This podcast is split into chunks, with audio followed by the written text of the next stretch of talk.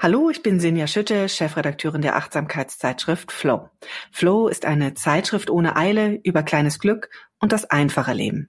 Wenn du Flow liest, kannst du besser über dich selbst und das Leben nachdenken. Du erfährst, wie Achtsamkeit dein Leben bereichert, wie Gleichgesinnte über die Themen denken, die dich auch bewegen und wie du eben dein Leben entschleunigen kannst.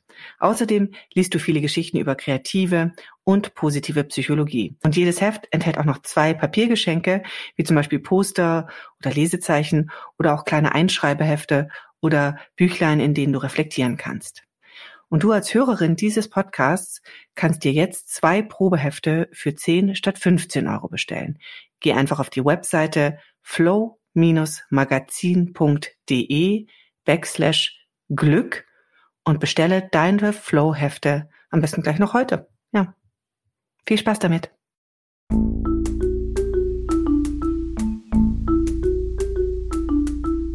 Verstehen, fühlen, glücklich sein mit Sinja Schütte und Boris Bornemann.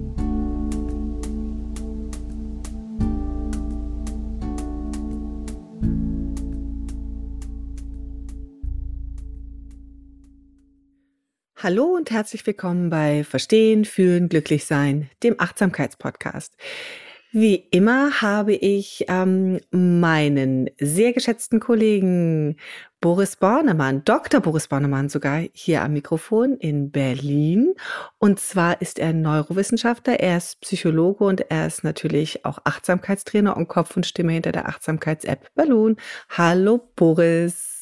Hallo Sinja und ihr habt eben schon Sinja Schütte gehört aus Hamburg und äh, Sinja Schütte ist die Chefredakteurin der Achtsamkeitszeitschrift Flow. Ja, und ich begrüße euch oder wir begrüßen euch ähm, zu unserem Podcast und zwar ist das der zweite Teil, ein zweiter Teil. Sowas haben wir noch nie gemacht, Boris, aber das ist der zweite Teil ähm, zu unserem Thema Zwölf Wege zum Glück. Äh, wir sprechen hier übers Glück. Das hatten wir, äh, oder das sagt ja auch der Titel der Folge. Ähm, das haben wir schon in der letzten Folge angefangen. Und falls ihr die nicht gehört habt, macht es vielleicht Sinn, dass ihr da nochmal reinhört. Wir sprechen über diese zwölf äh, empirisch gut validierten, also gut belegten Wege, wie man seine Lebenszufriedenheit verbessern kann. Und wir stützen uns dabei sehr stark auf ein Buch von Sonja Lubomirski, das auch Glück heißt. Ja, also heute auch, äh, das sei nochmal erwähnt, wieder eine Art Übersichtsfolge, weil es gibt ja zwölf Wege zum Glück. Viele der Einzelpunkte, die wir hier besprechen, über die wir etwas, ja, oberflächlich mag ich gar nicht sagen, aber über die etwas schneller hinweggehen, zusammenfassender hinweggehen, Dazu findet ihr äh, unter unseren vielen Folgen der, des Podcasts auch nochmal vertiefende Folgen. Also geht da ruhig nochmal stöbern und gucken. Ja, und heute wie gesagt, die zweite von drei Folgen zum Thema zwölf Wege zum Glück.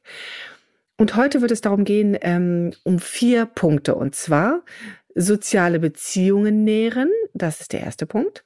Der zweite Punkt, der uns einen Weg zum Glück zeigt, ist ähm, oder sind Bewältigungsstrategien für schwierige Gefühle, die wir entwickeln sollten. Also nicht die schwierigen Gefühle, sondern die Bewältigungsstrategien. Ähm, außerdem geht es um das wirklich schöne Thema Vergebung, wie wir uns in Vergebung üben können. Und als viertes, wie wir Flow-Erfahrungen im eigenen Leben begünstigen können. Boris, lass uns reinspringen. Soziale Beziehungen nähren. Magst du uns einmal mitnehmen, was die Wissenschaft so weiß über die sozialen Beziehungen? Ja, die Wissenschaft weiß, was wir alle aus der Naturbeobachtung ganz gut auch mitbekommen können, nämlich dass der Mensch ein ganz, ganz soziales Wesen ist. Säuglinge sind ganz, ganz lange auf die Fürsorge der Eltern angewiesen, viel länger als bei allen anderen Säugetieren. Unsere Verwandten, unsere nächsten Verwandten, die Affen, die sind alle auch ganz soziale Tiere, die leben in Horden. Wir können uns also vorstellen, dass die Menschen auch nur deswegen überlebt haben und so erfolgreich waren auf diesem Planeten, weil sie ein ganz, ganz hohes Maß von sozialer Kooperation zeigen, weil sie sowas wie Kultur entwickeln, also Praktiken, die sich, äh, die sie miteinander austauschen, die sie weitergeben. Ja, all das, was wir haben, ist natürlich nur möglich durch ein sehr enges Maß an Verzahnung miteinander, an gegenseitiger Hilfeleistung, Unterstützung.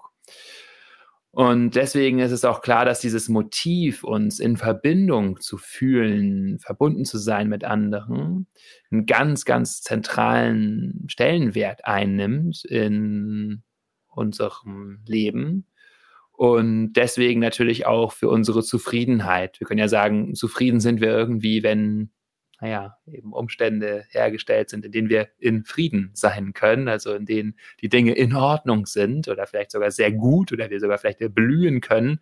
Und all das ist eben leichter möglich, wenn wir in Verbindung sind.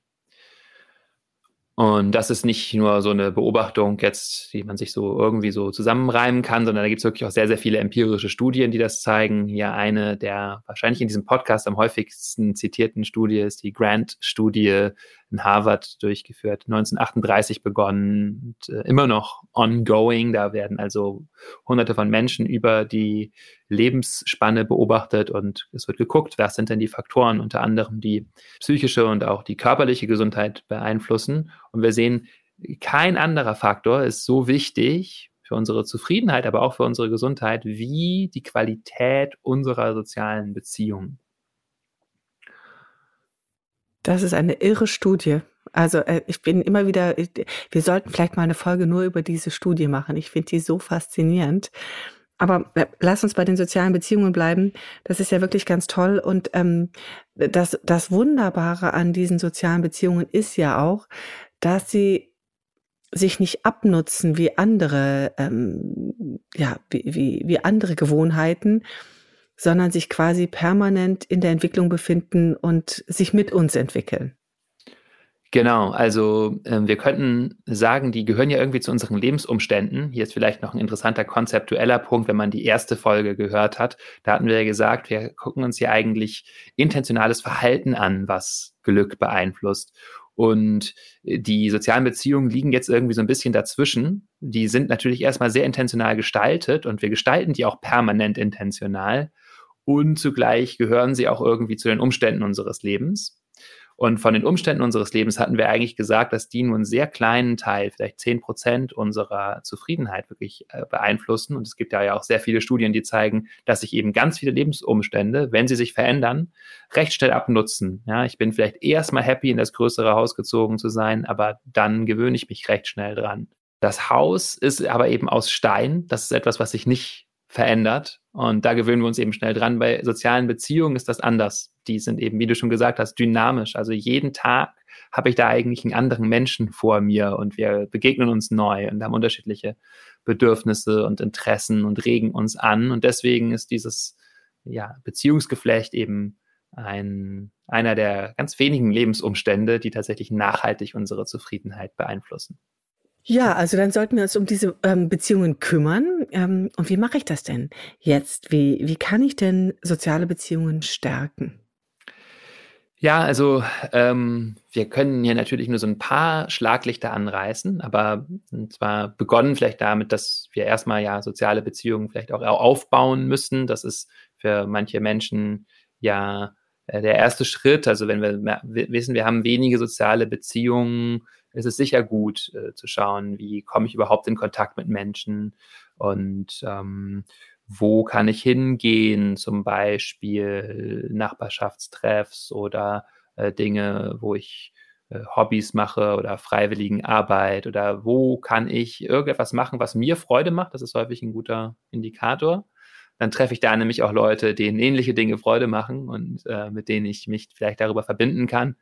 Und dann erfordert das natürlich auch ein bisschen Mut, die auch anzusprechen und auch damit umzugehen, dass die vielleicht erstmal kein Interesse haben immer oder so. Ne? Das, also das ist der, so der erste Punkt, in Kontakt kommen. Und dann gibt es eben den zweiten Punkt, wie, wie pflege ich die Beziehung, wenn ich, wenn ich äh, Beziehungen habe, sowohl jetzt romantische Beziehungen, da gibt es relativ viel Forschung zu, zum Beispiel von John Gottman, wahrscheinlich bekanntesten Paarforscher, ein US-Amerikaner. An der Forschung orientieren wir uns hier so ein bisschen, aber auch an anderen Forschungsteilen, die sich jetzt nicht auf romantische Beziehungen, sondern auch auf Freundinnenschaften beziehen. Und ähm, ja, Punkte, die da wichtig sind, sind natürlich erstmal Zeit füreinander finden. Das klingt trivial und ist es natürlich auch, viele, aber dennoch wichtig, ja. Also gerade in Partnerinnenschaften ist es ja so, dass wir manchmal auch phasenweise aneinander vorbeileben können oder gar nicht so richtig in Kontakt sind und da also schauen, wie räume ich wirklich Zeit füreinander ein, wie verabreden wir uns ähm, dezidiert füreinander, miteinander. Ähm, Wertschätzung und Zuneigung ausdrücken ist ganz wichtig. Ähm, also was jemand dann mag, das auch immer wieder zeigen, auch in längeren Beziehungen, wo ich denke, das weiß der doch, dass ich seinen Humor schätze. Nein, das kann ich auch immer noch mal wieder äh, sagen. Ganz wichtiger Punkt, ja wird ganz häufig vergessen in langen Beziehungen gerade. Ja, also doch immer wieder betonen, was mag ich an dir oder das, was finde ich schön und auch dem ja, anderen eben das Gefühl geben, ich bin wirklich gerne bei dir. Das ist nicht nur eine Gewohnheit. Das macht uns ja selber auch gleichzeitig nochmal bewusst, warum wir mit dieser Person äh, so Zeit verbringen. Und dass es ja schön ist. Es ist sozusagen gleichzeitig eine gewisse Dankbarkeitsübung auch für uns selber, wenn wir das äußern. Sagen, oh, ich bin so froh, dass ich jemanden habe, mit dem ich so äh, tiefe Gespräche führen kann oder so schön mit dir diese Körperlichkeit zu teilen oder was auch immer wir schätzen mit dem anderen. Und das ist ein bisschen ähnlich wie der nächste Punkt, nämlich sich mit dem anderen freuen. Da gibt es zum Beispiel eine Studie von Gable et al., hm, die hat den schönen Titel What do you do when things go right? Also, und schaut sich also an, ja, was machen denn Menschen, wenn Dinge gut sind im Leben und was hat das für Auswirkungen auf das Glück von einem selbst und auch die Beziehungszufriedenheit. Und es steigert erstmal unsere eigene Zufriedenheit, wenn wir, wenn Dinge gut in unserem Leben sind, die mit anderen Menschen teilen. Und es steigert auch die Beziehungszufriedenheit, wenn sich Menschen miteinander mitfreuen. Und zwar ist das häufiger sogar noch ein größerer Faktor, als äh, wie sie aneinander Anteil nehmen, wenn es schwierig ist. Also ja, ganz entscheidend. Es geht nicht immer nur darum, äh, da zu sein, wenn es schwierig ist, sondern wirklich auch zu merken, ach, das läuft gut in deinem Leben und ich freue mich sehr für dich, dass das gut geklappt hat oder ich sehe, du bist hier ganz in deinem Element und das ist sehr schön. Also wirklich aktiv äh, den anderen, die andere unterstützen in ihren äh, gelungenen Dingen oder einfach Dingen, wo wir merken, da blüht sie auf, da ist sie in Freude. So, das kann ganz viel bewirken für unsere Beziehungszufriedenheit und Stabilität. Ja, und das ist ja auch ein ganz schöner Anlass. Also ähm, häufig denkt man ja, man muss ja erst vor allem da sein, wenn es jemandem schlecht geht, aber nee, die Freude zu teilen, das äh, intensiviert Beziehungen ganz, ganz stark. Ja, guter Punkt. Mhm. Ähm, dann natürlich, um Nähe herzustellen, um Intimität herzustellen. Wir haben das hier ein paar Mal schon ja, gesagt, das Wort intim kommt ja auch vom vom Inneren her, vom, äh, im Inneren gelegen, so von der Wortbedeutung her. Da geht es natürlich darum, ähm, dass wir eben etwas Inneres auch zeigen, also uns verletzlich zeigen, und zwar mit allem, was da ist. Also die eigenen Gefühle teilen, inklusive auch der schwierigen, eigene Lebensträume und Ängste teilen.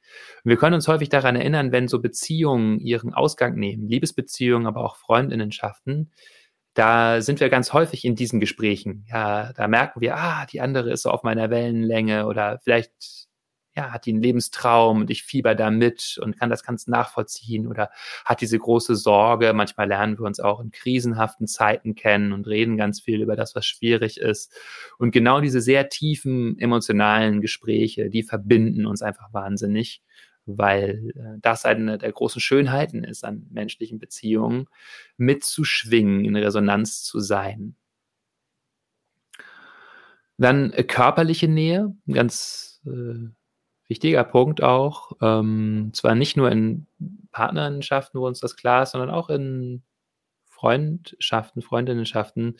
Da bin ich sicher, dass wir in den nächsten Jahrzehnten auch noch ein bisschen Veränderung erleben werden, wie Körperlichkeit gezeigt wird. Das ist jetzt meine Privatmeinung, aber ich kann gleich noch ein paar Studien dazu nennen, aber dass ähm, eigentlich die Evidenz doch sehr stark dafür spricht, dass es Menschen ganz gut tut, wenn sie sich gelegentlich auch mal berühren, anfassen, umarmen, einander nahe sind und dass es da gewisse Steifheiten und Tabus drum gibt, insbesondere in unserer, in der deutschen Kultur, in der westlichen Kultur. Da sehen wir auch wirklich viel Varianz über verschiedene Kulturräume hinweg. Hm, Forschung zeigt, dass wenn Menschen sich berühren, dass Oxytocin ausgeschüttet wird durch Hautkontakt, also ein Bindungshormon, was aber auch mit Gefühlen von Nähe, Wärme und Vertrauen einhergeht.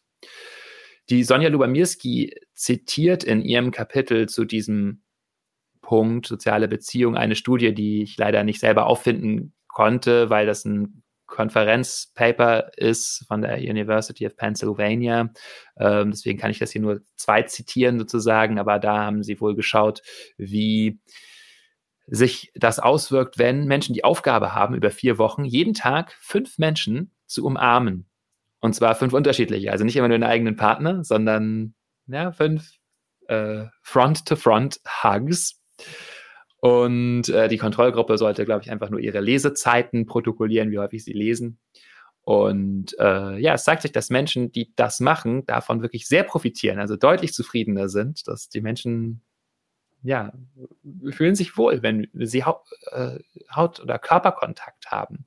Das ist was sehr ursprüngliches, was ähm, wir, glaube ich, mehr enttabuisieren müssen. Oder es ist jedenfalls ja, wäre eine, eine Idee, äh, gesamtgesellschaftliche Zufriedenheit. Naja, vor allem jetzt auch gerade in, in einer Phase, ähm, in der wir uns gesellschaftlich befinden, wo wir zwei Jahre ganz viel Abstand gehalten haben und ähm, wirklich wenig äh, direkter Kontakt da war. Also nicht mal, man saß noch nicht mal im gleichen Zimmer, da konnte man sich ja, ja schwerlich umarmen oder wenigstens mal die Hand jemandem auf die Schulter legen oder ähm, ja, also insofern, ich finde es einen ganz, ganz, ganz wichtigen Punkt, ähm, darüber wirklich nachzudenken, wenn man über das Vertiefen oder das Stärken von Beziehungen spricht, sich auch wirklich klar zu machen, wann, wann treffe ich wen auch wirklich in Persona. Es reicht eben nicht, ähm, sich nur vor den Rechner zu setzen und ähm, sich nur mal so im Bildschirm zu sehen. Es ist einfach eine andere Intensität. Genau. Und dann, wenn ich mich mit jemand anderem treffe, auch schon drauf zu schauen, ähm, fühle ich mich da wohl mit, äh, auch äh, wenn wir uns berühren gegenseitig. Äh, da müssen wir uns natürlich rantasten, auch mit der anderen Person. Wir wollen ja keine Grenzen überschreiten, aber einfach mal schauen mit guten Freundinnen, Freunden, kann ich vielleicht doch mal die Hand auf die Schulter legen, wenn jemand was sagt, was ihn oder sie bedrückt. Wirklich diese Umarmung auch genießen, vielleicht beim Hallo und Tschüss sagen. Ähm, schauen, ja, was kann, es gibt es für Arten von Körperlichkeit, vielleicht auch einfach dicht beieinander sitzen, da auch nicht vor zurückschauen zu merken, naja, unsere Knie berühren sich, okay.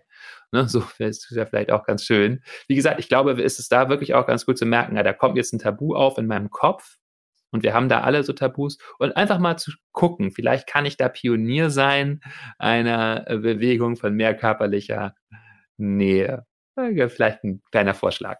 Das finde ich ganz wunderbar. Es ist ein Aufruf zum Pioniersein hier. Wunderbar.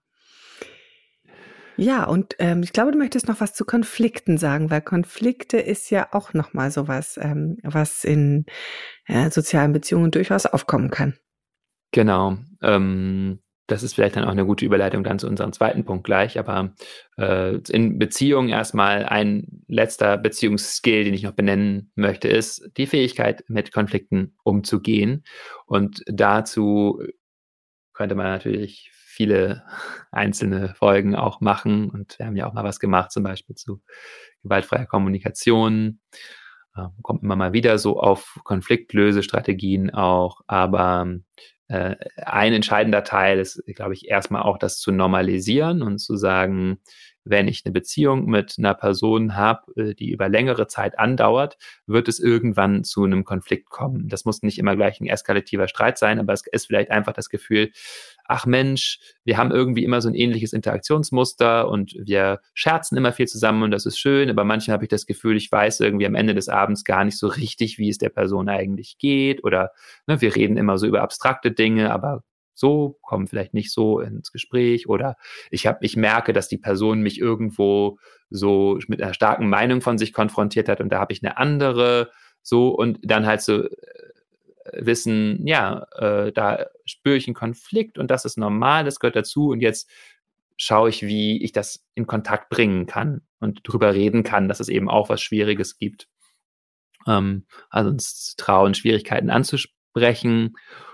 Äh, und äh, das kann natürlich auch dann wiederum sehr viel Nähe schaffen, denn wenn wir über Schwierigkeiten reden, da kommen wir wieder zur Intimität zurück, dann müssen wir auch aufmachen. Ja, das heißt, dann sage ich, als du das gesagt hast, da habe ich mich äh, verletzt gefühlt, da war ich traurig hinterher, so, ne, weil du irgendwie ein Urteil gemacht hast über Menschen, die, keine Ahnung, immer so von einem Job zum anderen springen und eigentlich bin ich auch so einer oder so, ne? Oder äh, und oder was auch immer. Und wir müssen es aufmachen. Und das schafft auch wiederum Nähe.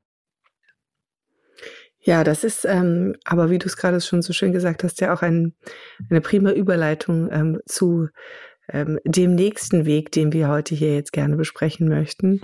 Also von dem, vom Ansprechen von Konflikten ähm, nämlich äh, als, als zweiten wichtigen Weg, um das Glück äh, ins Leben zu holen, sage ich mal, nämlich Bewältigungsstrategien für ähm, schwierige Gefühle zu finden. Das heißt, äh, zu lernen, ähm, schwierige Gefühle erstens zu benennen, zu akzeptieren und dann aber auch sie zu bewältigen. Ähm, wo fangen wir am besten an, Boris? Vielleicht erstmal das Thema schwierige Gefühle. Was ist das eigentlich ganz konkret? Und ähm, wie gehören sie eigentlich in unser Leben? Gehören sie in unser Leben oder sind sie eher äh, Gefühle, die man nicht so häufig haben sollte? Eigentlich beantwortet ja. sich die Frage schon von selbst, aber ich stelle sie dir trotzdem. ja, genau. Also äh, sie gehören natürlich zum Leben dazu. Also wir alle kennen solche schwierigen Gefühle. Also zum Beispiel Angst, Traurigkeit, Wut, Einsamkeit. Und dass wir diese Gefühle empfinden, ist ganz normal und auch äh, wichtig, weil in diesen Gefühlen wichtige Signale drin stecken. Ähm, vielleicht kurzen Funktion, äh, kurzen konzeptueller Punkt hier auch wieder, weil wir ja über positive Psychologie reden, ist mir nochmal wichtig zu sagen, das nimmt also Sonja Lubamirski zum Beispiel auch explizit in ihr Buch auf als eine der zwölf ja, wirklich empirisch wichtigen oder zentralen Strategien für Zufriedenheit.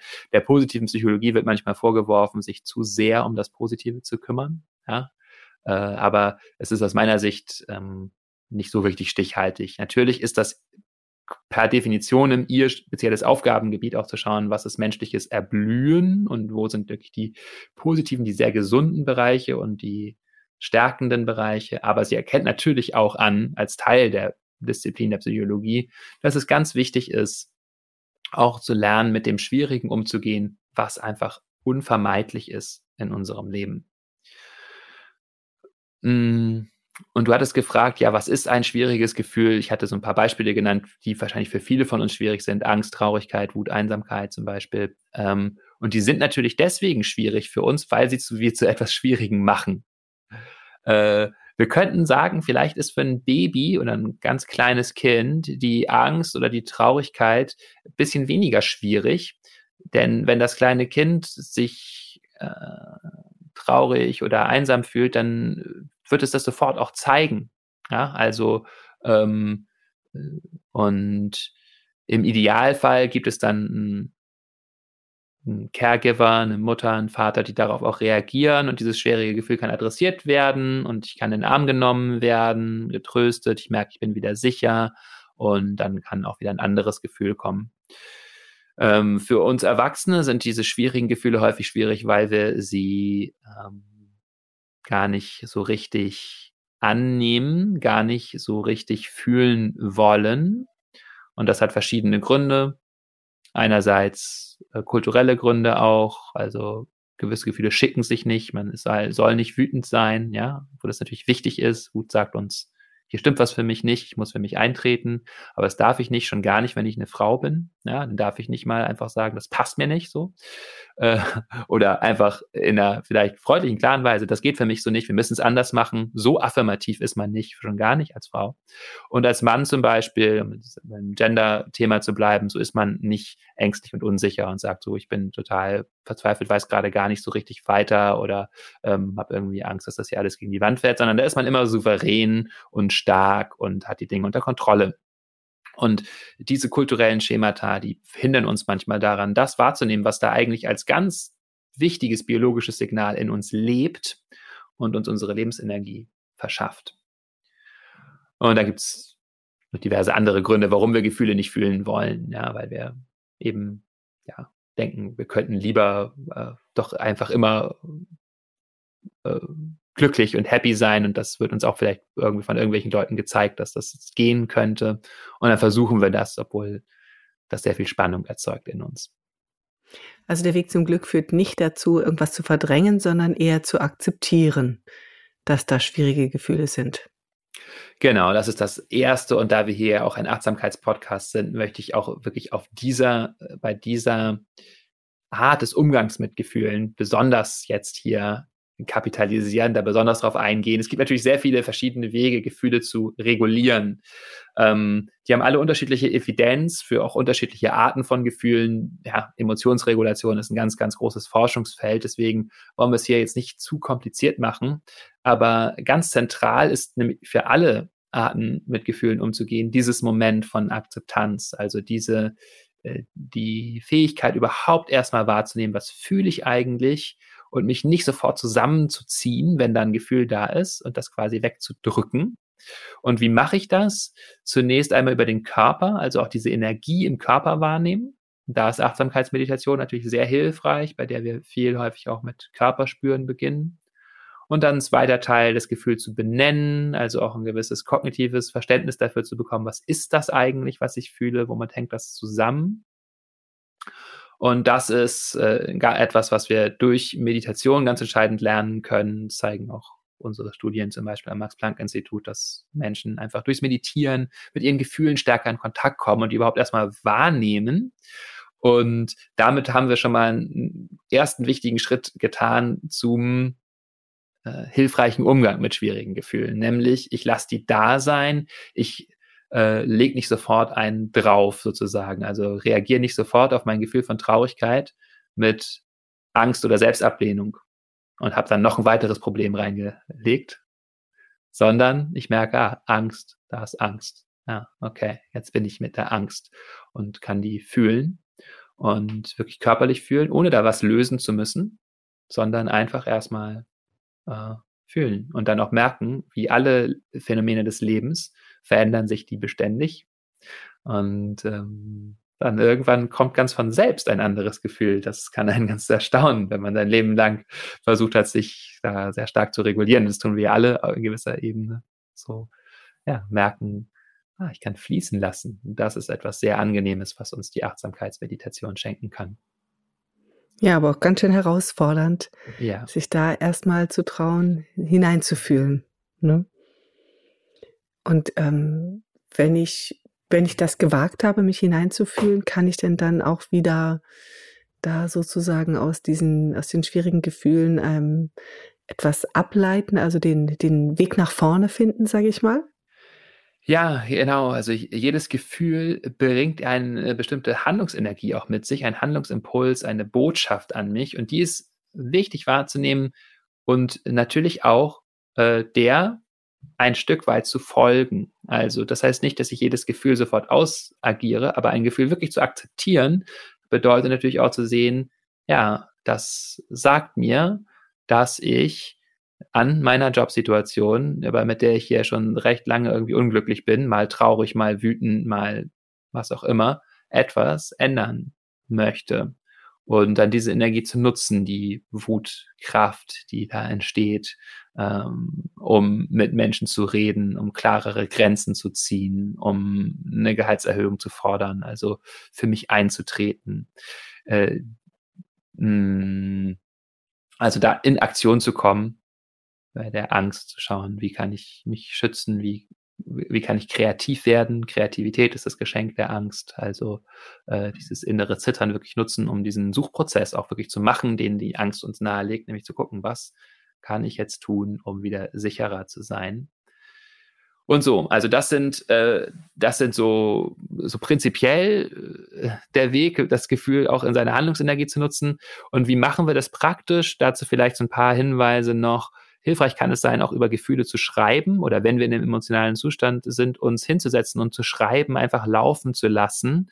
Und ähm, dabei ist ganz gut zu schauen, was ist denn so der größere Sinnzusammenhang sozusagen, der hm, Lebenszusammenhang, in dem dieses Gefühl auftritt. Also Gefühlen einen Sinn zu geben oder zu den Sinn in den Gefühlen zu sehen, auch in krisenhaften Momenten, ist ein ganz zentraler Teil auch von einer Bewältigung von einem schwierigen ähm, Gefühl. Also einzuordnen, ah ja, ich komme immer wieder an in dieses ähm, Gefühl von Enge und äh, irgendwie Unlebendigkeit in meiner jetzigen Lebenssituation. Also geht es hier etwas darum, etwas ganz Wichtiges in mir zu leben.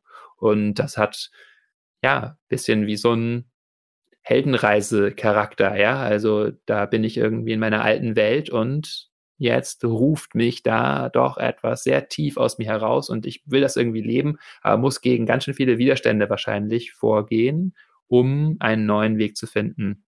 Darüber zu schreiben und diese, äh, diese Geschichte auch zu sehen und zu finden, äh, kann uns wirklich helfen, weil die Geschichten dann ja auch irgendwie einen natürlichen Impetus nach vorne haben. Ja, also wir wollen dann auch sehen, wie die Heldin diesen Weg geht und äh, sich tatsächlich auch auf die, diese Widerstände und GegenspielerInnen sozusagen einlässt. Ähm, Spannend. Also wir können zum Beispiel die Frage stellen, um welche Entwicklung oder welches tiefere Lebensthema geht es hier? Und dann ja. einfach drauf losschreiben. Ne? Genau, und dann einfach genau. drauf losschreiben und äh, das Schreiben zu einer Praxis machen, morgens vielleicht, direkt nach dem Aufstehen, sind häufig sind wir noch dicht auch so an diesem eher traumartigen Denken dran. Das kann eine gute Zeit sein dafür. Und sehen, ja, was lerne ich hier vielleicht auch? Also nach dem Tod von einer nahen Person, einem Beziehungsende, kann ich vielleicht lernen, mit Verlust und Vergänglichkeit umzugehen und diesen Fluss des Lebens. Ähm, wenn es Unsicherheiten gibt in meiner Arbeit oder meiner Beziehung, dann lerne ich möglicherweise auch, mich zu Werten zu bekennen, zu sagen, was ist mir denn hier wirklich wichtig, worum geht's denn? Also es ist Schreiben und dann gibt es natürlich viele verschiedene Arten, noch mit Gefühlen umzugehen. Ähm, also soziale Unterstützung, um es auch rückanzubinden. Und das erste Thema ist hier ganz wichtig und hilfreich. So auch zu schauen, wenn Gefühle da sind, äh, gut drüber zu reden, eigentlich fast immer. Ähm, ja, Sport, in Bewegung kommen, also äh, sozusagen nicht stecken bleiben in Gefühlen, sondern schauen, wie, wie halte ich sozusagen letztendlich die Energie in mir lebendig und äh, das mich nicht festhalten in einer Emotion. Ja, finde ich auch nochmal ganz wichtig zu sagen, ähm, es, äh, es, es ist durchaus auch okay, sich sozusagen ein, Frust oder irgendwie was auch von der, also äh, sich auszupowern, um es loszuwerden. Also, weil äh, es, es muss nicht immer alles nur auf eine rein geistige Art und Weise bewältigt werden, sondern es darf auch ähm, ja einfach mal sein, ähm, ich sag mal, wenn ich wütend bin, darf ich auch äh, eine Stunde boxen gehen. Ist auch okay. Ja, danke schön, dass du das nochmal ergänzt. Genau, weil wir manchmal das Gefühl haben, ach, da mache ich das doch irgendwie weg oder da mache ich was drüber. Aber das ist natürlich nicht so. Gefühle sind einfach Lebensenergie, die sind im Fluss. Ich werde immer Gefühle haben, also äh, kommen immer Impulse und dann zu schauen, wie gehe ich damit jetzt gut um und liebevoll und freundlich um. Das muss nicht so irgendwie in meinem Kopf so strukturiert werden, dass dieses Gefühl nie wieder auftritt, sondern äh, in diesem Moment, was brauche es jetzt? Da ist natürlich auch wieder der Achtsamkeitspraxis hilfreich, weil sie generell uns diese Perspektive aufs Leben auch mitgibt äh, und uns eigentlich aus einer gewissen Falle rausbringt, in die wir alle immer mal wieder tappen, nämlich dem Versuch, dieses Leben jetzt ein für alle Mal richtig zu lösen und zu arrangieren, ja, so dass wir nie wieder äh, gegen die Spitzen laufen oder so. Und that is not gonna work. So, also zu wissen, so, ah, es geht immer mehr darum, was braucht es jetzt und auch dieses Nichtwissen und diese Unsicherheit zuzulassen. Ich weiß nicht, ob das hier morgen funktionieren wird. Ja, ich weiß nicht, ich brauche jetzt auch nicht die Strategie, die für alle Emotionen funktioniert, sondern was ich brauche, ist eine Fühlung mit mir selbst, ein Kontakt zu mir selbst, der es mir erlaubt, immer wieder quasi diesen Kompass zu rekrutieren und mich zu fragen, was brauche ich denn jetzt? Was kann mir jetzt helfen? Ja, also was brauche ich jetzt? Was hilft mir jetzt? Und dann wirklich auch ähm, die Gefühle leben und dann die vielen verschiedenen Bewältigungsstrategien, die du gerade, oder nicht leben, sondern die Gefühle akzeptieren und auch diese negativen Gefühle und dann wirklich eine von den Wegen benennen, die wir hier gerade aufgezählt haben. Ich glaube, das ist schon mal eine sehr, gut, äh, sehr gute erste Orientierung, wie man eben genau mit diesen schwierigen Gefühlen umgehen kann und sie dann eben auch in, in, eine, in eine gute Energierichtung lenken kann und damit auch bewältigen kann. Boris, ich würde jetzt an dem Punkt sagen, ähm, gehen wir einen Schritt weiter und nehmen uns des dritten Themas an, das wir heute als einen Weg zu einem glücklicheren, zufriedeneren Leben ähm, benannt haben. Ähm, und zwar ist es das Thema Vergebung. Da schwingt natürlich ganz viel mit. Ähm, was wissen denn die Forscher über Vergeben? Ja, und die Kunst des Vergebens sagt man ja auch häufiger mal. Mhm. Es ist ja eine Kunst, das zu können. Ja. Also äh, nordamerikanische Forschende konnten zeigen, dass Menschen, die besser vergeben können und äh, ja, dass sie weniger ängstlich und niedergeschlagen sind, dass sie bessere Beziehungen führen und möglicherweise sogar gesünder sind, äh, eine Studie hier aus dem Handbook of Positive Psychology, The Psychology of Forgiveness, ähm, was ich gerade zitiert habe. Ähm, bereits aber in den 80er Jahren, 1980er Jahren hat man das untersucht, äh, Vergebung. Da gibt es zum Beispiel eine Studie, die zeigt, dass Menschen, die sich über mehrere Wochen mit Vergebung beschäftigten, danach weniger zu Herzproblemen neigten. Äh, das ist jetzt nur eine Studie, hm, würde ich jetzt nicht ganz so viel drauf bauen, aber das ist tatsächlich doch naheliegend, denn wenn wir uns die größere Studienlandschaft anschauen, dann gibt es zum Beispiel eine britische Auswertung von 25 Studien von 2009, eine Meta-Analyse, die zeigt, dass Menschen, die eher zu Wut und Feindseligkeit neigen, ein erhöhtes Risiko haben, koronare Herzerkrankung zu entwickeln, also zum Beispiel einen Herzinfarkt zu entwickeln. Also Wut und Feindseligkeit, wenn wir diese ja, Grudges, diese Anspannung und diese ja, Feindseligkeit in uns tragen auf andere, was ja entsteht, wenn wir eben nicht vergeben. Das hat wirklich auch äh, Auswirkungen bis auf unser Herz. Insofern, ähm, ja, äh, tut man sich etwas Gutes, wenn man vergibt. Ist auch ein ganz, ganz großes Thema und ein weites Feld. Auch darüber sollten wir bestimmt mal eine ganze Folge machen. Ja, ähm, wenn wir vergeben, ähm, dann ich, ich versuche gerade zu fassen, weil das ist ja gar nicht so einfach. Es, es ist sehr schnell gesagt, äh, vergib das doch mal. Aber wie mache ich das denn jetzt ganz konkret? Ja, also erstmal ist vielleicht ganz gut, auch so die Motivation noch mal ein bisschen aufzuladen. Wir haben das ähm, ja eben schon gehört aus der Forschung. Das kann äh, gesund halten uns auch.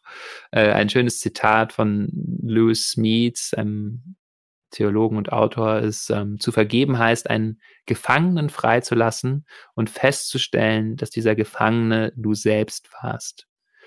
Also die Motivation kann uns das aufladen, zu merken, äh, ich halte mich selbst gefangen mit diesem Gefühl. Und äh, wir können uns klar machen, dass äh, Vergebung mh, hm, einfach nötig ist in diesem Leben, weil äh, Verletzung und Enttäuschung unweigerlich passieren werden. Und zwar auch gerade in nahen Beziehungen, ja, weil wir eben so lange und nah mit Menschen sind, passieren da Verletzungen und jeder Mensch hat mal Momente, wo äh, oder auch Phasen, ja, wo wirklich so auch Muster hochkommen, die sehr inkompatibel mit unseren sind. Also wir sind zum Beispiel eine irgendwie eher ein bisschen wütende und aufbrausende Person Deswegen versteckt sich die andere Person vor uns und lügt uns an und verheimlicht ganz lange etwas über uns. Und am Ende sind wir beide sehr tief verletzt, weil wir sagen, du warst die ganze Zeit so wütend und aufbrausend mit mir und ich habe mich äh, und der andere sagt und du hast mich aber da angelogen und was versteckt und das geht ganz tief und ähm, und wir sind verständlich enttäuscht und äh, und verletzt davon und wenn wir aber äh, ja mh, mm, weiter auch also weitergehen wollen in Beziehungen, was ja auch was sehr Schönes hat zu sagen, ich schmeiß die Menschen nicht raus aus meinem Leben, weil sie mich einmal wehgetan haben, dann müssen wir vergeben, dann brauchen wir diese Fähigkeit auch loszulassen und zu sagen, ähm, ja, äh, ich vergebe dir. Und das war jetzt ganz viel Vorrede. Deine eigentliche Frage war ja, wie mache ich das jetzt praktisch? So. Also, ja, aber es war wichtig, glaube ich, weil ähm, auch wenn man es nicht nur in Beziehungen denkt, sondern auch im gesellschaftlichen Kontext, finde ich das ähm, einen, einen sehr wichtigen Gedanken, vergeben genau, zu lernen. Also, ja. Dass es einfach wichtig ist. Und, ähm, äh, ja, Aber gut, lass uns da, da, lass uns dahin kommen. Wie mache ich das jetzt ganz konkret? Du hast ja bestimmt einiges aus dem wunderbaren ähm, Werkzeug oder aus der Werkzeugkiste ähm, der Achtsamkeit dabei. Genau, also mh, mm, der Achtsamkeit und auch der psychologischen Studien, die eben sich eben anschauen, wie kommen Menschen dazu, jemanden zu vergeben. Ähm, eine Vorübung kann sein, sich einmal daran zu erinnern, wie einem selbst mal vergeben wurde und dieses Gefühl so ein bisschen zu schmecken von Erleichterung. Ah, die andere Person ist nicht mehr wütend auf mich, die andere Person äh, liebt mich ja, und nimmt mich auch wieder an, sozusagen, auch mit dem, was da schwierig ist. Und dann äh, können wir eine Vergebungsmeditation machen. Ähm, findet man zum Beispiel auch in der App, in der Balloon-App, ein, eine Variante davon mh, hm, äh, zu vergeben. In der äh, App gibt es da verschiedene Aspekte von, manchmal müssen wir auch uns selbst vergeben. Das ist auch ein Aspekt von Vergebung, wenn wir irgendwas sehr Schwieriges gemacht haben, selbst erstmal vergeben, anderen vergeben und manchmal auch andere um Vergebung bitten. Ähm, wie kann ich vergeben in der Meditation? Da ist es gut, erstmal äh, sich dann wieder in diese Ge Situation reinzubegeben, die das ausgelöst hat, dass ich da verletzt wurde. Ähm, äh, und mir dann eben klar machen, worüber wir eben geredet haben, dass wir alle fehlbar sind, dass äh, Personen sich überwältigen lassen von ihren Gefühlen, manchmal von, von Stress und also so ein bisschen das auch depersonalisieren und merken, ja, das ist Teil des Lebens, so ist, so sind das Leben beschaffen, wir sind, rasseln halt so nebeneinander. Und dann wirklich auch spüren, wie schmerzhaft es jetzt gerade ist, äh, dass wir das innerlich aufrechterhalten. Also das können wir dann häufig ja körperlich auch erleben. Unsere Wut, ja, und das wird eben häufig ja gesagt, äh, so die Wut ist wie Kohlen, an denen du dir selbst eigentlich nur die Hand verbrennst, während du versuchst, sie auf andere zu werfen. Das ist ein Zitat von Buddha, glaube ich. Ähm, oder wir haben es eben ja von Louis Smeets gehört, also uns klar zu machen, wir halten uns selbst gefangen, wir tun uns selber weh, das im eigenen Körper zu spüren. Und das kann uns dieses verkörperte Gefühl kann uns animieren zu sagen, ich lasse das jetzt los und dann innerlich zum Beispiel wirklich zu der anderen Person zu sagen, ich vergebe dir. Mm, und zu gucken, was passiert, wenn wir das sagen. Ich vergebe dir, ich verzeihe dir. Und ähm, manchmal können wir merken, dass das vielleicht noch zu früh ist. Und ähm, dann können wir auch einen Satz wählen, wie möge ich dir vergeben können. So, ähm, also diesen Wunsch, dass wir uns klar machen, es ist hilfreich, wenn wir das können und vielleicht kann ich es jetzt gerade nicht. Ähm, und wie Meditationen eben so sind, sind es Auseinandersetzungen, wenn es irgendwie, sagen wir mal, vernünftige Meditationen sind, auch mit der Wirklichkeit, ja. Also das heißt, wir werden bemerken, ah, da kommt ein schwieriges Gefühl, ja, das geht nicht so gleich, ja. Oder aber, ah, da ist doch was zu spüren von, wie erleichternd das wäre, wie schön das wäre. Und wir können es in einem Moment tatsächlich spüren. Ich vergebe dir. Ich sehe das. Du ähm, du bist so und ich liebe dich trotzdem, ja, auch mit dem, was da ist. So, ähm, und dann können wir einen Moment spüren. Und das ist ja schon sehr viel wert, ja, so ein kleines Nugget von, so kann es sein. Und da lernt unser System zum Glück auch von. Das heißt, das kann man dann immer mal wieder probieren. Das ist mhm. sehr schön. Also insofern, aber ich kann mir gut vorstellen, dass viele, ähm, äh, also ich müsste bestimmt an vielen Momenten nochmal dieses möge ich dir verzeihen können wiederholen. Das ist ja je nachdem, was man verzeihen soll, auch ganz schön herausfordernd. Ja, klar, auch gerade wenn es jahrelange oder irgendwie mit den Eltern oder na, Menschen, über viele Jahre irgendwie schwierig war. Ähm, ja, genau. Also es ist ein langer, aber ein lohnender Weg. Lyubomirsky schreibt auch immer darüber, äh, ja, wenn du da die, sich für diese Strategie entscheidest, hast du dich für einen harten, aber sehr, for, äh, also äh, very rewarding, sehr äh, äh, belohnenden Weg entschieden. Ähm, also ja, die Fähigkeit loszulassen. Auch letztendlich hat ja auch viel mit Achtsamkeit zu tun, zu merken, ja, das so war dein vergangenes Ich und jetzt bin ich wieder bereit, den neu zu begegnen. Wir können auch einen Vergebungsbrief schreiben, also den müssen wir nicht abschicken, aber das kann auch helfen, eine andere Form der Auseinandersetzung damit, also nochmal schildern, was haben wir erlitten, die Gefühle und Bedürfnisse benennen, benennen, welche Handlung wir uns stattdessen gewünscht hätten von der Person. Und enden mit, ich will das nicht länger im Herzen halten, ich verstehe, dass du deine Gründe hattest, dies zu tun. Und äh, dass du vielleicht nicht anders konntest. Und ich vergebe dir äh, auch hier wieder, ne? Wir schreiben diesen Brief und wir gucken, fühlen, wie sehr kann ich das jetzt schon fühlen? Es geht nicht darum, uns da reinzudrücken, aber so das zu erahnen, wie könnte es sein, wenn mir das gelingen würde.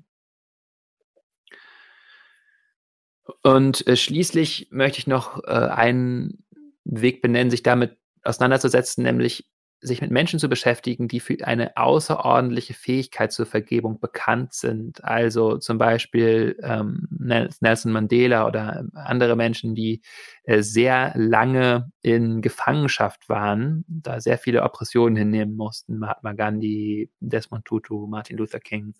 Menschen, die also äh, aber immer wieder auch gezeigt haben, okay, ich ähm, sehe keinen Sinn darin, mich mit diesen hassvollen Gefühlen die ganze Zeit aufzuhalten. Ähm, Martin Luther King hat, glaube ich, gesagt, ich habe mich für die Liebe entschieden, der Hass ist mir eine zu große Bürde. Auch da wieder dieser Gedanke drin, ich tue das auch für mich, ja, also ich, ich merke so, äh, ich möchte meine Lebensenergie nicht aufreiben damit, dass ich die ganze Zeit äh, gegen jemand anderen äh, innerlich angehe. Davon habe ich letztendlich gar nichts, es tut mir nur weh, der andere verändert sich nicht. Das ist eine Und, grundlegende Geschichte. Der andere verändert sich nicht. Hm? Ja, der andere verändert sich nicht dadurch durch mein, mein Gefühl, dass ich ihn jetzt doof finde, so, ne? sondern ich kann das kurz bemerken, ah, das ist noch schwierig und da brauchst du noch mal ein Gespräch. Ähm, ja, oder vielleicht als letztes Beispiel dazu noch, was ich auch immer sehr inspirierend finde, ist, äh, die, äh, sind die Geschichten von tibetischen Gefangenen, also Menschen, die in die chinesische Gefangenschaft geraten sind. Da gibt es ja auch sehr, sehr viele. Es findet ja, das wissen ja wahrscheinlich die meisten, ein kultureller Genozid statt, schon seit vielen Jahrzehnten in äh, Tibet. Ähm, durch die chinesischen ja, Besatzer kann man eigentlich sagen. Also na, man muss nicht zu tief in den politischen Konflikt reingehen, aber viele hunderttausend Menschen interniert und äh, natürlich auch gefoltert und umgebracht. Und äh, da äh, gibt es aber sehr viele Beispiele von Menschen, die ja, die, die tief verankert sind in dieser Praxis von Meditation und das sehr eindrücklich beschreiben, wie sie Mitgefühlspraxis machen, wie sie auch sagen, dies, ich habe dass ich mein Herz überhaupt nur offen halten konnte und so lebendig und tatsächlich, ich habe ja ein paar getroffen mal in Indien, ehemalige tibetische Gefangene, äh, sehr herzensoffen und lebendig und äh, sogar fröhlich wirken können. Das ist mir nur gelungen dadurch, dass ich die ganze Zeit mich in Mitgefühl geübt habe und gesehen habe, ja, guck mal, du arme Sau, die mir jetzt hier gerade die Handschellen anlegt und mich zu den Foltergeräten führt, ja du arme Sau, die äh, so abgeschnitten ist von ihren eigenen Gefühlen oder so instrumentalisiert wird in einem großen Machtapparat. So, ah, wie viel Leid und Taubheit auch dahinter ist. Und ja, mögen wir alle frei sein von diesem Leid und frei sein von dieser Verblendung. Und so diese im interpersonelle oder überpersönliche Natur auch wieder sehen von Leid ist eine, ein, ein Phänomen, was im Zusammenhang entsteht. Menschen geht es schlecht, sie sind gierig und glauben, es ist nicht und nicht gut genug und sie müssten unbedingt was anderes noch haben und beginnen dann aus diesem Unbefriedigtsein Dinge zu tun, die wieder andere Menschen in Leid führen und so weiter. Hm, also da gibt es, finde ich, ganz, ganz äh, inspirierende Geschichten äh, von Menschen, die äh, ja, sich quasi in Vergebung üben oder gar nicht auch erst so viel äh, innere Härte ansammeln. Und dazu gibt es, glaube ich, noch einen wichtigen Punkt zu sagen. Und dabei geht es nie darum, die Taten zu billigen und zu sagen, das ist in Ordnung, dass das geschieht. Ja, wir können ganz klar sagen, das ist natürlich total schrecklich, dass das geschieht und ich würde das sofort stoppen, dieses Verhalten. Und aber solange es passiert, verbrenne ich meine Lebensenergie nicht damit, gegen etwas anzugehen, was ja eh passiert oder passiert ist, sondern konzentriere mich darauf, wie kann ich jetzt in Verbindung gehen und jetzt etwas Heilsames in die Welt bringen und jetzt wieder in Dialog treten und jetzt Mitgefühl entwickeln mit mir selbst, aber auch mit denen, die dieses Leid ähm, auslösen, wahrscheinlich aus einem tiefen Leid in sich selbst. Ja, ein großes Thema, Vergebung. Ähm, muss man definitiv üben, würde ich sagen. Aber danke, dass du uns hier so gute Wege aufgezeigt hast, von Meditation über äh, Briefe schreiben oder eben vielleicht sogar einfach damit beginnen, erstmal über andere zu lesen, die sehr stark im Vergeben waren. Und ähm, ja, vielleicht inspiriert es einen dann. Ja, dann würde ich gerne zum vierten Weg kommen, lieber Boris, ähm, den vierten Weg zum Glück. Ähm, und zwar geht es diesmal darum, äh, einer meiner Lieblingswege übrigens natürlich, mehr Flow in mein Leben zu bekommen. Man kann natürlich eine Zeitschrift kaufen, das sei an der Stelle auch einmal gesagt, aber äh, es geht hier um den Flow, ähm, den wir empfinden, also einen Moment, ähm, wo wir Zeit und Ort quasi fast vergessen und ähm, so sehr im Tun aufgehen, dass es ähm, ja ein, Flow in uns erzeugt, ja eine Art Glücksstrom, auf dem wir schwimmen. Habe ich das so äh, einigermaßen zusammengefasst? Das äh, hast du sehr schön definiert, genau. Also ein fokussiertes, angenehmes Aufgehen in einer Tätigkeit, manchmal charakterisiert auch von Absorption, Selbstvergessenheit. Ja, ähm, und jetzt ist natürlich die Frage, ich glaube, viele von uns werden sowas vielleicht schon erlebt haben. Ähm, Kinder sind da Meister drin, dass sie einfach im Moment versinken und einfach alles vergessen und spielen und ja, das ist auf jeden Fall ein, ein Flow, in dem die äh, Kinder sich dann befinden. Aber wie äh, kann ich denn mehr Flow in mein Leben bringen? Kann ich sowas vielleicht sogar erzeugen? Ja, also, wir haben dazu ja auch eine eigene Folge gemacht. Es gibt nicht nur die schöne Zeitschrift Flow, sondern es gibt auch eine Verstehen, Fühlen, Glücklichsein Folge zu Flow. Da kann man da noch mehr drüber erfahren. Ähm, aber wichtig ist erstmal, dass wir das wirklich bei fast allen Tätigkeiten erfahren können. Es ist ja eine Art des Erlebens und nicht unbedingt an eine Tätigkeit gekoppelt. Also beim Malen, Tanzen, Computerspielen oder anderen Arten vom Spielen, beim Surfen, aber auch beim Arbeiten, ja, beim Recherchieren und Schreiben und so weiter. Ähm, und die Forschung hat sich das mittlerweile schon recht gut angeguckt. Das Konzept stammt ja von, jetzt spreche ich es irgendwie aus, aber ich glaube Mihaly Csikszentmihalyi. Ja? Ich kann es auch nicht, äh, genau. äh, ein äh, tschechisch-amerikanischer Forscher, der das in den 60er Jahren so äh, schon langsam etabliert hat, dieses Konzept. Und gibt es äh, auch ein Buch von ihm, das kann man sich anschauen, äh, zu Flow. Und es gibt eben sehr viel Forschung, die zeigt auch, äh, wie sind denn die Bedingungen dafür, dass ich in Flow komme. Und die will ich hier nochmal kurz zusammenfassen. Wie schaffe ich Flow Bedingungen für mich. Und dabei ist es erstmal entscheidend, dass meine Aufgabe, die ich da vor mir habe, klar strukturiert ist. Das heißt, es gibt ein klares Ziel. Bei der Arbeit ist das zum Beispiel das Fertigstellen eines Textes oder das Herstellen einer bestimmten Funktionalität in einem Computerprogramm, wenn ich programmiere. Beim Spielen ist das auch ein Spielziel, das Schachmatt beim Schach oder was auch immer. Das ist das Ziel. Das heißt, es ist recht klar, worauf es zuläuft. Das strukturiert den Raum und das ist wichtig. Ähm, schränkt sozusagen auch die Regeln ein. Also was sind die Regeln dieser Tätigkeit? Auch das ist irgendwie wichtig zu wissen. Wir haben also äh, schon eine Möglichkeit, in so ein bisschen so ein Tunnel zu kommen. Wir wissen, die Tätigkeit hat folgende Constraints, ja, folgende Einschränkungen und folgende Zielsetzungen. Das ist entscheidend. Äh, und jetzt ist das der zweite sehr entscheidende Faktor, das Anspruchsniveau. Dass ich da eine Tätigkeit vor mir habe, die mich fordert, aber nicht überfordert.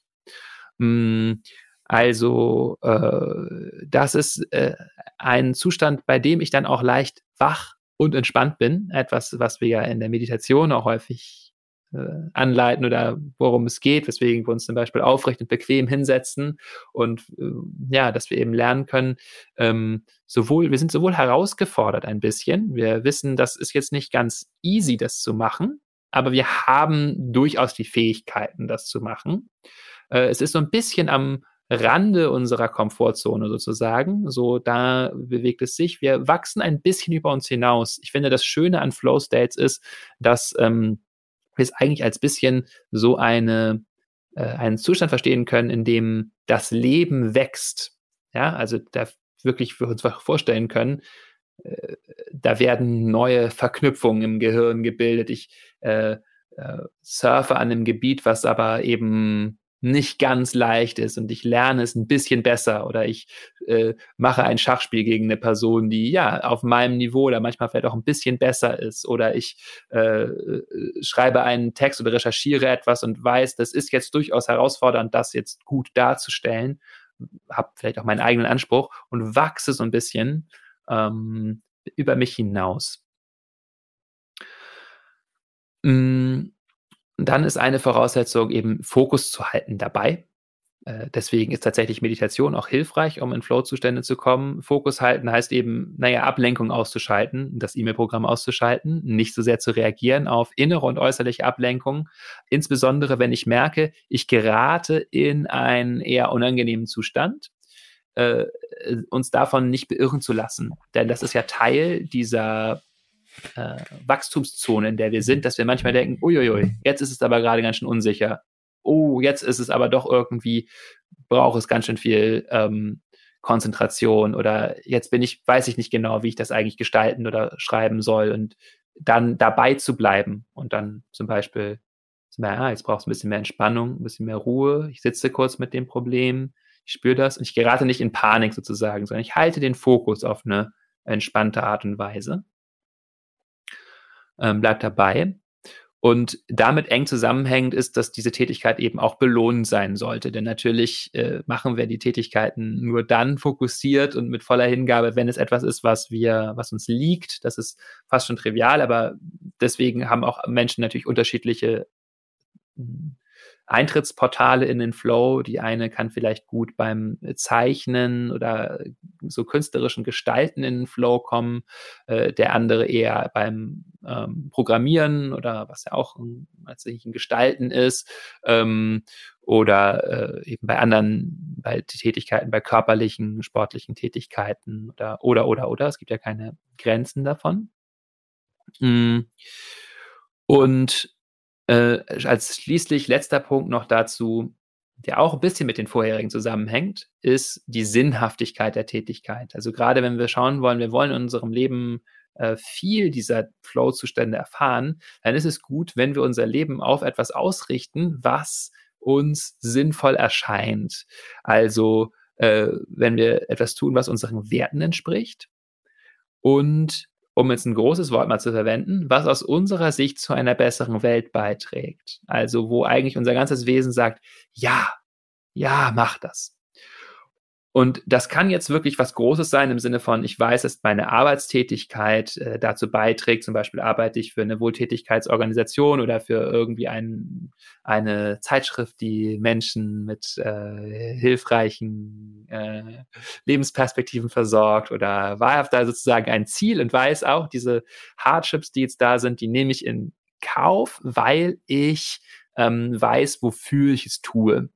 Das kann sozusagen wirklich ein, ja, ein großes Ziel sein, Sinnhaftigkeit, aber Sinnhaftigkeit kann sich auch jetzt eher in kleineren vermeintlich kleineren Tätigkeiten zeigen. Zum Beispiel spiele ich mit den Kindern und weiß, naja, dass ich jetzt hier mit den Kindern in einer gewissen Art und Weise präsent bin und den Raum gebe, auf die eingehe, den Lern- und Spielmöglichkeiten verschaffe und so weiter. Das ist wirklich nicht unentscheidend. Das ist recht wichtig. Das ist etwas, was mit meinen Werten sehr übereinstimmt, solche Situationen zu schaffen. Oder das kann auch bei Sachen sein, wie ich streiche jetzt meinen Gartenzaun und ich äh, streiche den in einem schönen Rot ne, oder blau oder was auch immer. Und ich weiß, das ist wirklich schön, dass dieser Gartenzaun jetzt in dieser schönen Farbe erstrahlt. Da werde ich mich dran erfreuen, die NachbarInnen, die Menschen, die daran vorbeigehen. Also auch dabei kann ich natürlich durchaus in Flow kommen bei so einfachen Tätigkeiten, weil ich weiß, aber das wird eben begünstigt, wenn es nicht irgendwie ist, ja, ich muss jetzt, muss jetzt das hier irgendwie machen, sondern ich weiß, äh, ja, da steht auch wirklich so diese, dieser Wunsch hinter, hier einen sehr schönen Zaun hinterher zu haben und den dann Latte für Latte anzustreichen. Ja, einen sehr schönen Zaun zu haben, den man dann sehr gerne betrachtet und das Ganze auch noch freiwillig angestrichen zu haben. Ähm, ein schönes Sinnbild für einen, einen Flow. Ähm, ja, vielen Dank, Boris, dass du uns da jetzt nochmal mitgenommen hast, äh, ein bisschen einzutauchen in den Flow. Und ähm, du hast es ja vorhin schon gesagt, wer da nochmal ein bisschen tiefer einsteigen will, höre sich gerne nochmal unsere Flow-Folge an, wo du das ja auch nochmal sehr intensiv, auch mit Meditationen etc. eingerahmt hast. Dann sind wir ähm, vier interessanten Wegen oder sind wir vier interessante Wege heute gegangen, ähm, mehr Glück und mehr Zufriedenheit in unser Leben zu holen. Ähm, ich äh, erinnere noch mal kurz daran, die sozialen Beziehungen, ähm, die ja wirklich essentiell sind in unserem Leben, ähm, die wirklich äh, den, die man gar nicht hoch genug einschätzen kann und die es wirklich gut zu pflegen gilt. Und ähm, es nützt äh, wirklich uns allen, wenn wir uns da reinhängen, wenn wir erstens ähm, Beziehungen knüpfen, das heißt wirklich äh, die Orte suchen, Begegnungen suchen, Menschen suchen, die wir kennenlernen können, zu denen wir Beziehungen eingehen können hm, und sie dann aber auch pflegen. Und ähm, nicht zuletzt auch äh, ist mir noch gut in Erinnerung geblieben deine Betonung dessen, dass wir ähm, auch lernen sollten, uns zu umarmen. Also dass auch die körperliche Beziehung, die körperliche Begegnung ähm, wichtig sein wird und du ähm, wagst die Prognose, dass sie sich auch in den nächsten Jahren verändern wird. Das fand ich auch nochmal sehr schön und spannend. Dann deine Ausführungen zur Bewältigungsstrategie für schwierige Gefühle, ähm, wo mir gut in Erinnerung ist, dass du gesagt hast, wichtig ist, die Gefühle zu fühlen, sie gehören zum Leben dazu und dann zu akzeptieren, dass es sie gibt ähm, und sich wirklich hineinzubegeben um dann eben die Möglichkeit zu haben, mit diesen schwierigen Gefühlen zu sein, ähm, diese Energie, die diese Gefühle auslösen, aber auf jeden Fall zu nutzen und dann auch ähm, nach vorne zu lenken ähm, und daraus das zu machen, was man daraus machen kann, was auch immer es dann in dem Moment ist. Ähm, auch in Erinnerung ist mir gut die, der Gedanke, dass es auch total okay ist, ähm, das Gefühl zu nutzen und einfach ähm, umzulenken in durchaus auch Tätigkeit, die äh, vielleicht äh, auch nur ein Joggen oder ein Boxen ist, wenn man wütend ist. Ne? Ja, Vergebung, da ist mir so schön in Erinnerung, ähm, du hast ein Zitat gewählt, dass Vergebung bedeutet, einen Gefangenen freizulassen und dann festzustellen, dass man selbst eigentlich der Gefangene war. Also ähm, ein wirklich ganz wichtiger Gedanke, finde ich. Da gibt es eine sehr schöne Meditation in der Balloon-App, wo man das üben kann, aber auch schon das Lesen über andere Menschen, die viel äh, oder die sehr geübt darin waren, zu vergeben, lohnt sich. Ja, und last but not least, äh, in den Flow kommen, also sich ähm, Momente des Flows ins Leben holen. Ähm, und das geht sehr gut, indem man ähm, Tätigkeiten wählt, die nicht überfordern, aber auch nicht unterfordern, indem man den Fokus hält und ähm, sich äh, die Zeit nimmt, sich hinein zu vertiefen und das äh, zu genießen und zu leben. Vier neue Wege heute, die wir kennengelernt haben, glücklicher zu werden, zufriedener werden. Boris, hast du noch was zu ergänzen? Nein, das war äh, sehr schön, die die, die Essenz der Essenz sozusagen. Wir machen ja hier eh Essenzen in diesen Folgen und du hast es nochmal noch mal eine Stufe weiter runtergekocht und ähm, ich hoffe, ihr, liebe Hörerinnen und Hörer, konntet ihr euch davon ein paar äh, hilfreiche Gedanken mitnehmen und Inspirationen. Ja, ganz interessant. Oder es sind eigentlich die Folgen, in denen wir nur ähm, immer unterschiedliche Themen eher etwas weniger tief ansprechen und trotzdem sind es unsere längsten Podcast-Folgen. Ja, vielen Dank, dass ihr so geduldig zugehört habt und mit uns diesen ähm, Weg beschreitet, die zwölf Wege des Glücks zu entdecken. Wie immer ähm, werden wir viele Dinge in den Show Notes verlinken. Ihr könnt uns gerne ähm, auch äh, Textnachrichten schicken, weil wir, wenn wir durch die Wege des Glücks durch sind, auch wieder Folgen haben werden, in denen wir versuchen, eure Fragen und eure ähm, Wünsche oder eure Themen auch zu beantworten oder darauf einzugehen. Ähm, die Nummer findet ihr in den Show Notes, wo ihr uns äh, Nachrichten schicken könnt oder eben auch sehr gerne Sprachnachrichten, die wir dann ähm, auch gerne mal nutzen, um sie hier um, um euch die Stimme zu geben und eure Fragen hier zu hören. Ja, und wir freuen uns natürlich auch über ähm, Sternchen äh, in den äh, Podcast-Apps eurer Wahl, wo ihr uns äh, und diesen Podcast bewerten könnt, damit uns viele Menschen finden und ähm, sich äh, in den Folgen schlauer machen können, was Achtsamkeit betrifft. Und ich glaube sogar, ihr könntet uns auch eine Mail schicken. Und die Mail vergesse ich immer wieder. Und das ist der Moment, wo Boris dann immer die Mail weiß. Podcast at balloonapp.de da könnt ihr uns hinschreiben. Vielen Dank dafür. Vielen Dank fürs Zuhören und bis zum nächsten Mal. Tschüss und tschüss Boris und tschüss euch allen da draußen. Tschüss.